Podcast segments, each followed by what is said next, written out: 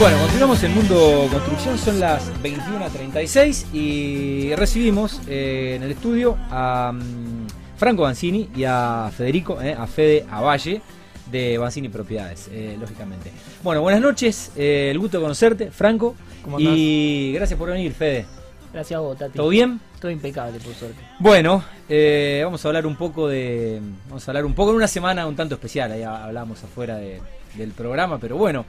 Eh, toda crisis ofrece oportunidades también. eh, y esto eh, aplica también en Argentina, en los mercados y en los rubros de Argentina. Así que bueno, es cuestión de, surfear la ola, no quedar abajo de, de la ola. Y, y bueno, esperar que dicen, bueno, ya me reconfirmarán ustedes, pero dicen que el mercado inmobiliario siempre se termina acomodando. El tema es que, bueno, veníamos de la crisis del gobierno anterior, después la pandemia y bueno, ahora lo que está pasando eh, con un dólar volado. Pero bueno, vamos a hablar un poco también, eh, es, es un, es un programa donde nos gusta contar historias de, de empresas y de empresas rosarinas y bueno, eh, no todos conocen la historia de Banzini Propiedades, Mar, eh, Franco. Así es. Bueno, Saluda a Marco, que estuvimos el viernes en el Sí. cumpleaños de un amigo Lucho Borgonovo y que eh, Es más vergonzoso. está- está- eh, también estaba invitado, obviamente. es más vergonzoso. ya lo vamos a convencer, ya lo vamos a convencer. Hay que traerlo. Dale. Eh, Bueno, me ¿qué, te, Banzini- qué te acordás o qué te contaron? Mirá, eh, data de antes de que yo nazca la empresa, pero bueno, tiene mucha, mucha, mucha historia la familia. Eh, ya estamos en la tercera generación prácticamente. Eh, arranca con mi abuelo Serafín Banzini y, y un contador que se conocen en una inmobiliaria, eh, que es Freiman, eh, de apellido, y forman Freiman Banzini, lo mejor de la tierra.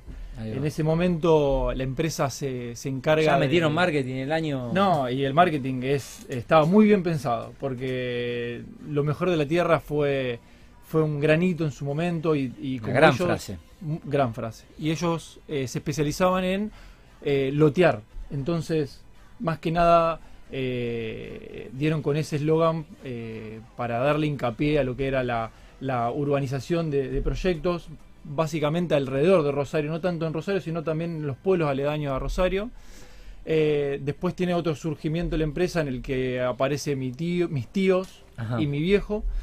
Eh, ellos le dan una vuelta de tuerca y empiezan a darle un valor agregado un poco más importante a la tierra. No solo el de lotearla, Sí. sino darle un concepto. Entonces Ajá. empiezan a, a- a- a urbanizar barrios con un concepto y un estilo de construcción, donde empiezan a haber reglamentos de construcción eh, y dan un, como un lineamiento. Siempre en Rosario. En Rosario y también a los alrededores. Ah. O sea, la empresa ha, ha vendido y loteado más de 65 mil lotes en la historia. Impresionante. Impresionante, la verdad que es, es un montonazo. Luego venimos nosotros, la tercera generación, en, lo- en la que es el segundo surgimiento de la empresa, le damos un vuelco importante, dejamos de lado lo que es el, el desarrollo de loteos Sí. y nos empezamos a focalizar mucho más en lo que es la venta, comercializar eh, tanto proyectos de, de constructoras Ajá. como de vender propiedades de terceros. Bien. Eh, ahí Digamos, es- ahí incorporan una gran unidad de, de. Exactamente. Y, reconvertimos lo que es la empresa. Ajá. Eh, una empresa en la que se divide en- primero en dos sucursales. Eh, hoy en día estamos en, firme acá en lo que es el centro y con todos los que son los proyectos y las, las propiedades de la gente.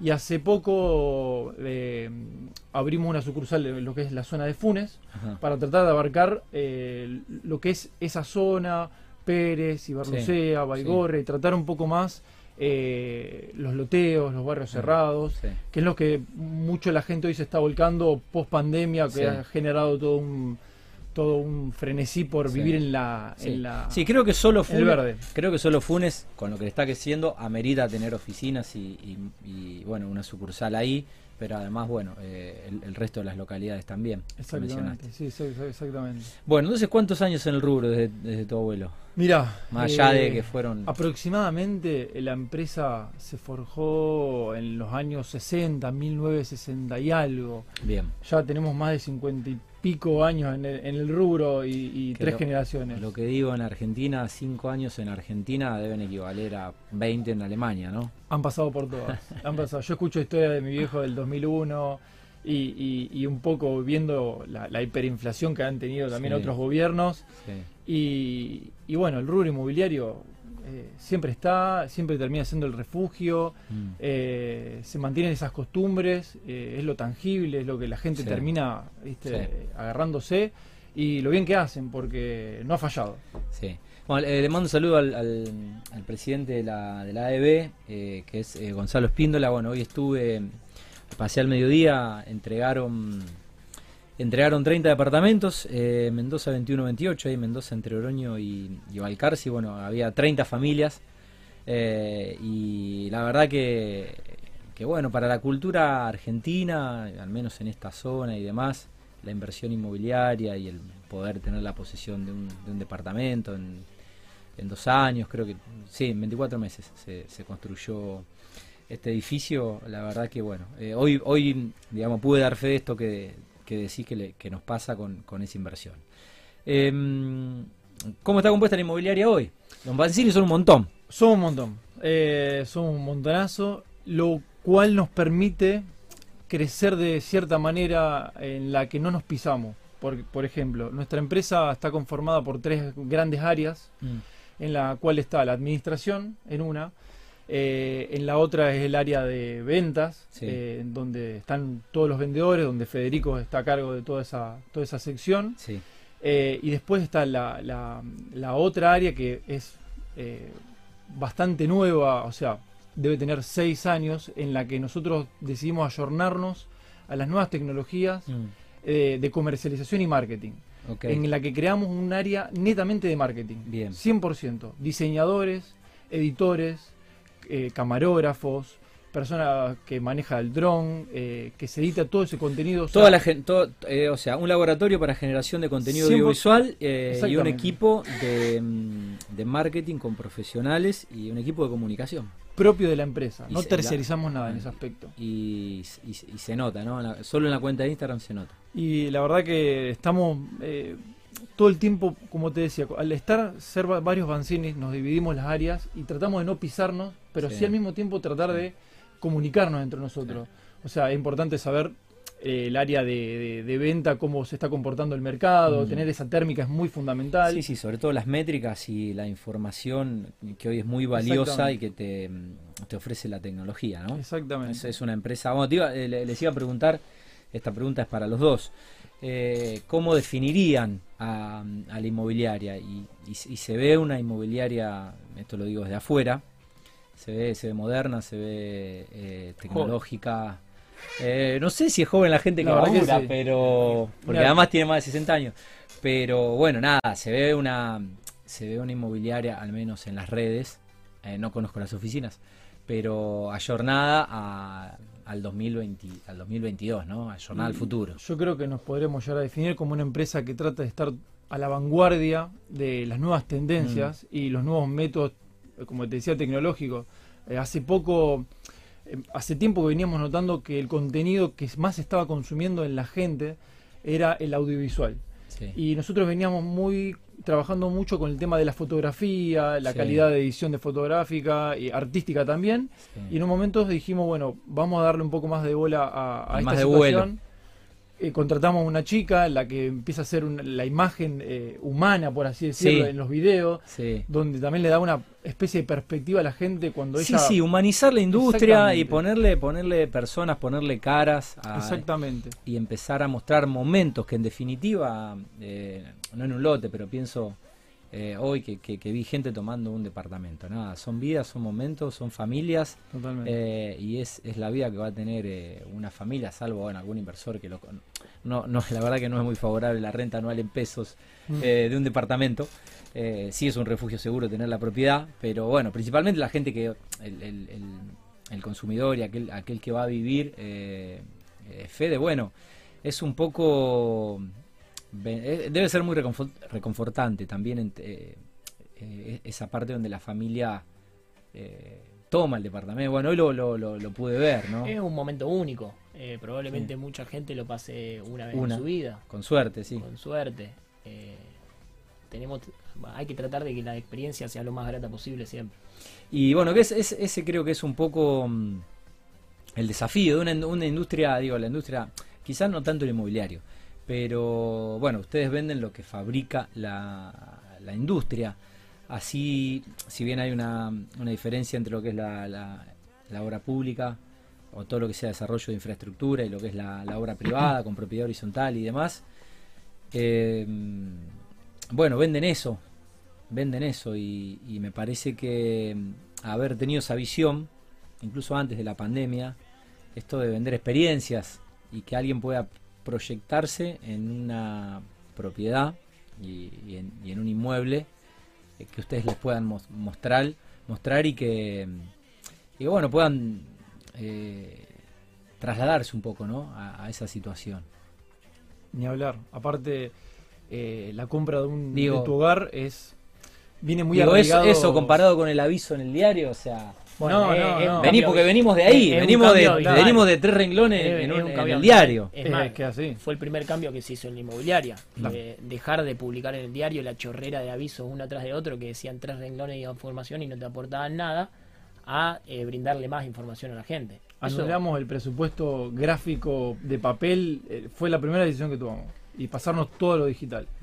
Cuando, cuando Facebook no existía, comercializar algo por Facebook. Era subir posteo de foto de departamento y donde no había ads. Sí, ni, ni- supongo que... Y ni hablar que eso volvió muchísimo más competitivo el rubro, porque hay muchísima más información eh, a disposición de la gente. sí. Imagínate vos conocer el valor de tu departamento eh, mirando avisos del diario, con la poca información que te brindaba. Tenías que ir a recorrer 20 departamentos para decir, bueno, el Sí. mío más o menos vale esto. Hoy en día entras a internet, ves fotos, ves descripción, ves características, ves un montón de datos, un montón de fotos que más o menos te dan una idea de la referencia del valor.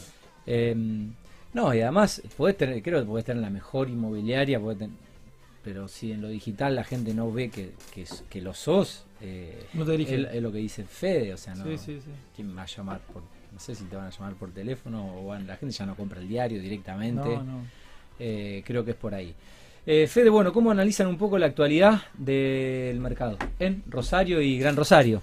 Ya que tienen oficinas en las afueras también.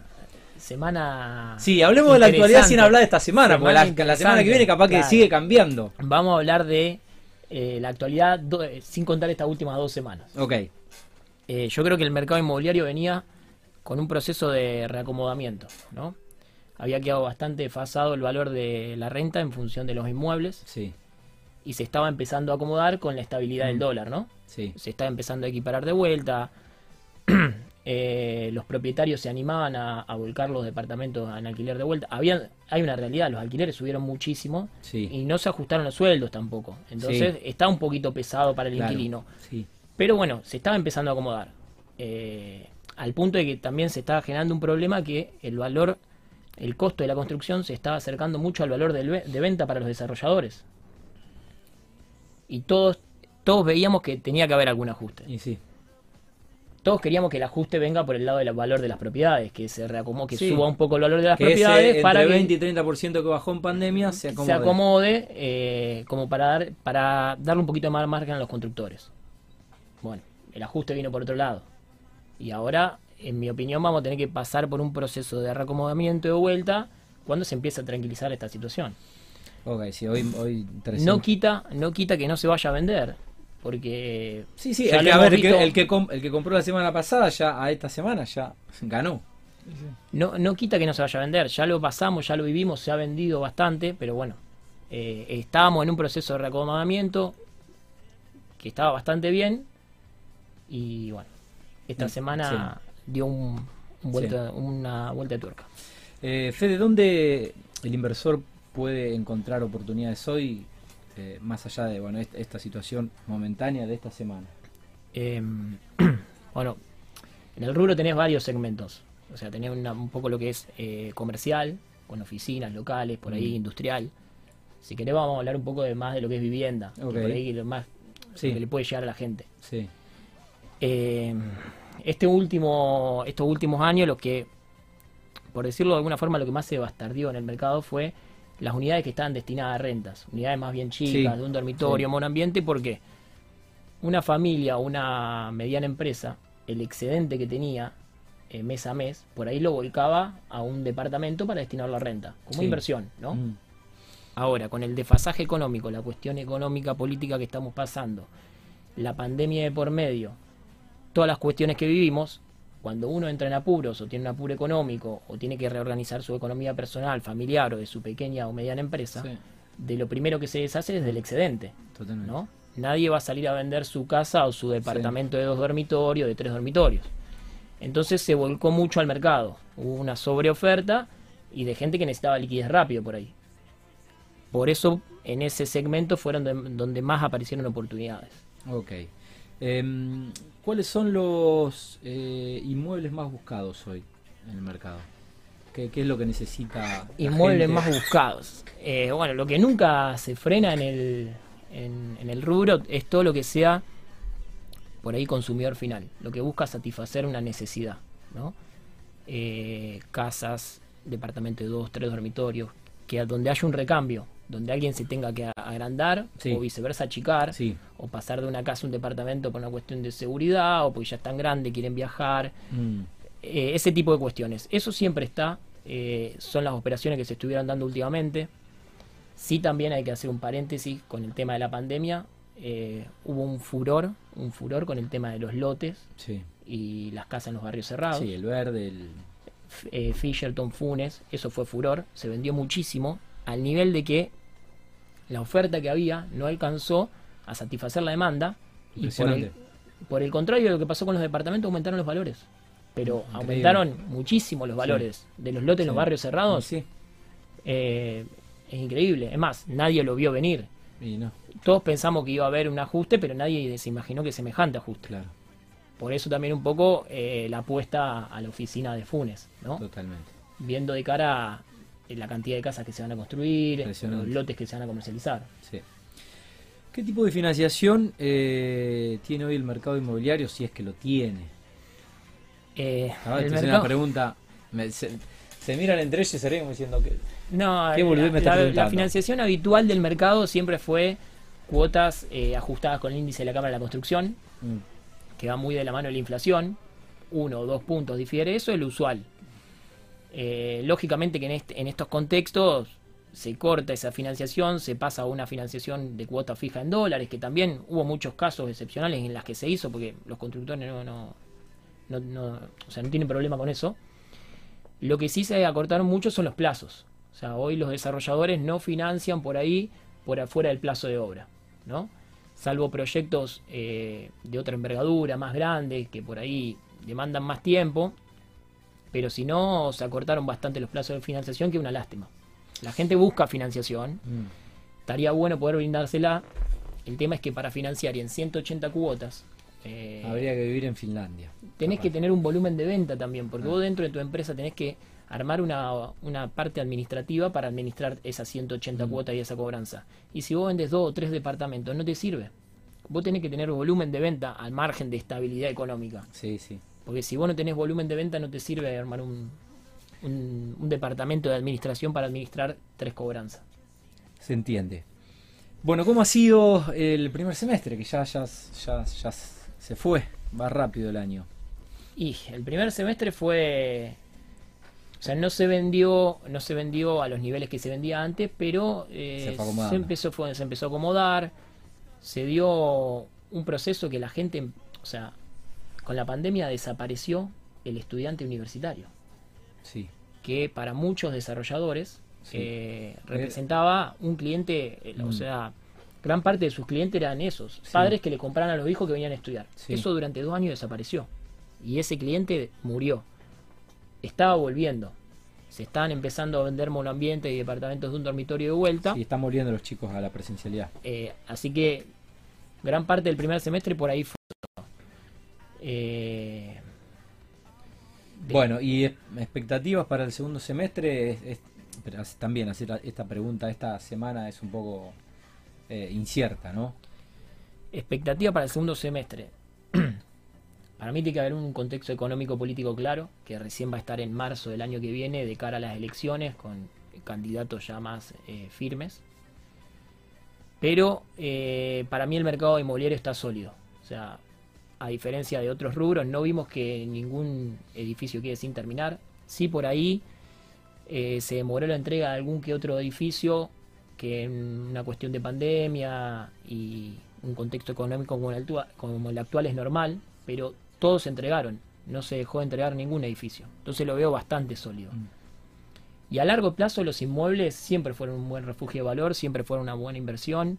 Yo siempre cuento ejemplos de, no sé, de, de oportunidades que me tocaron o de gente con la que me tocó hablar que nos heredaban plata, por ejemplo, dos hermanas. Eh, una se guardaba los dólares y la otra compraba departamentos en el momento. Me pasó puntualmente un caso que me contaba. Dice, Fede, mi hermana compró hace 10 años atrás, con lo, con lo mismo que yo tengo, dos departamentos. Yo hoy estoy comprando uno con suerte. Mm. Eh, para mí, salvo Sí, este es plazos, único- plazos del mercado. aumentan en dólares, ¿no? Ojo, en el mundo estuvieron aumentando mucho las propiedades. Sí, ahora sí. Argentina está yendo a contramano el mundo. En el mundo entero aumentaron las propiedades. Eh, muchísimo, porque hay, hay una tendencia a salir de los activos de riesgo. Y con el mercado financiero que anda bastante mal, yo creo que el rubro inmobiliario, el mercado inmobiliario, perdón, va a ser una, una oportunidad. Un refugio seguro. Sí, eh, estaría bueno que por ahí implementen alguna que otra medida para fomentar la construcción, porque es la construcción es un gran generador de empleo. Sí, sin O duda. sea, el campo, motor del país. el campo es muy importante para el país porque genera riqueza. Sí, pero es laburan cinco personas en el campo. Exactamente. La construcción genera, eh, genera miles empleo y miles. directa e indirectamente. Totalmente. Y emplea mano de obra capacitada y, y no capacitada. Sin duda. Entonces es fundamental. Eh, tenemos el caso de Uruguay, por ejemplo, que eh, ya hace un par de años fomenta la vivienda de interés social, donde los, tanto desarrollador como inversor eh, está exento de impuestos durante X Sí. du- durante 10 Ah, años. bueno, lo que está creciendo Paraguay, creo que hay- hay- se pueden hacer Eh, muchas se cosas. pueden hacer un montón de Sí. cosas. Yo que creo no se que haciendo. apostar al rubro para sacar adelante el Mm. país es, es bueno, pero bueno. No, no, no depende de nosotros tres. Ni Depende de, de, ni de de- Gerard. de fundamentales macroeconómicos que lo tienen que dar los que nos gobiernan. Totalmente. Lamentablemente así. Bueno, Igual le- te doy sí, un consejo. Te doy un consejo. Sí. Ponele un ojo al mercado inmobiliario, porque siempre en estos momentos de. Pero ¿y te parece que no lo tenemos puesto? El Mundo Construcción somos el único programa del mundo que venimos acá y hablamos con los constructores y con los Estate inmobiliarios. cerca de tu asesor inmobiliario de confianza. Seguí No lo mercado. tengo, no lo tengo. Lo vas a tener. Déjame tu tarjeta. Seguilo de cerca, ponele un ojo, porque siempre en estas situaciones o se presenta alguna oportunidad, o incluso, que también es una oportunidad, eh, se ponen a la venta propiedades que por ahí en otro contexto el propietario ni siquiera se pensaba en vender. Totalmente. Y te da la posibilidad por ahí de adquirir un inmueble Sí, que en otra situación no la podía adquirir. Sin duda, Exactamente. sin duda, hay que estar atentos. Sobre todo con lo comercial, los locales, esquinas importantes de la ciudad. Mm, Sí. eh, se da mucho por eso. eso. Por eso arrancaba la, la charla diciendo que toda, toda crisis ofrece oportunidades. Bueno, hay que estar, hay que estar Atento. atentos ¿eh? y tener un buen agente inmobiliario de, de confianza y de confianza. primera mano. Bueno, como Fede Valle. Fede, gracias por, por venir. Estaba pendiente de esta charla. Y mm, bueno, Franco, un gusto, un gusto conocerte. Igualmente, un placer. Y la verdad que un, un lujo, un lujo tenerlos acá. ¿eh? Eh, que tengan el mejor año dentro de las posibilidades, de las posibilidades de la macro, ¿eh? de este bendito país. Hay que seguir apostando. Siempre. Gracias a vos, Bueno, eh, se nos fue el programa. Les dije que volaba el tiempo de aire. Ya son las 10 de la noche. Eh, veo movimientos allá. Sigue eh, Radio Vortex en vivo. Nosotros nos vamos. Eh, el lunes no te veo, Gerard. Eh, te lo mando al Colo y a Pablo. Ok. Eh, buena semana, te veo. Buen Gracias. fin de. Te veo el jueves de la semana que viene. All right. Gracias, amigo. Gracias Gran abrazo. Buenas noches. Adiós.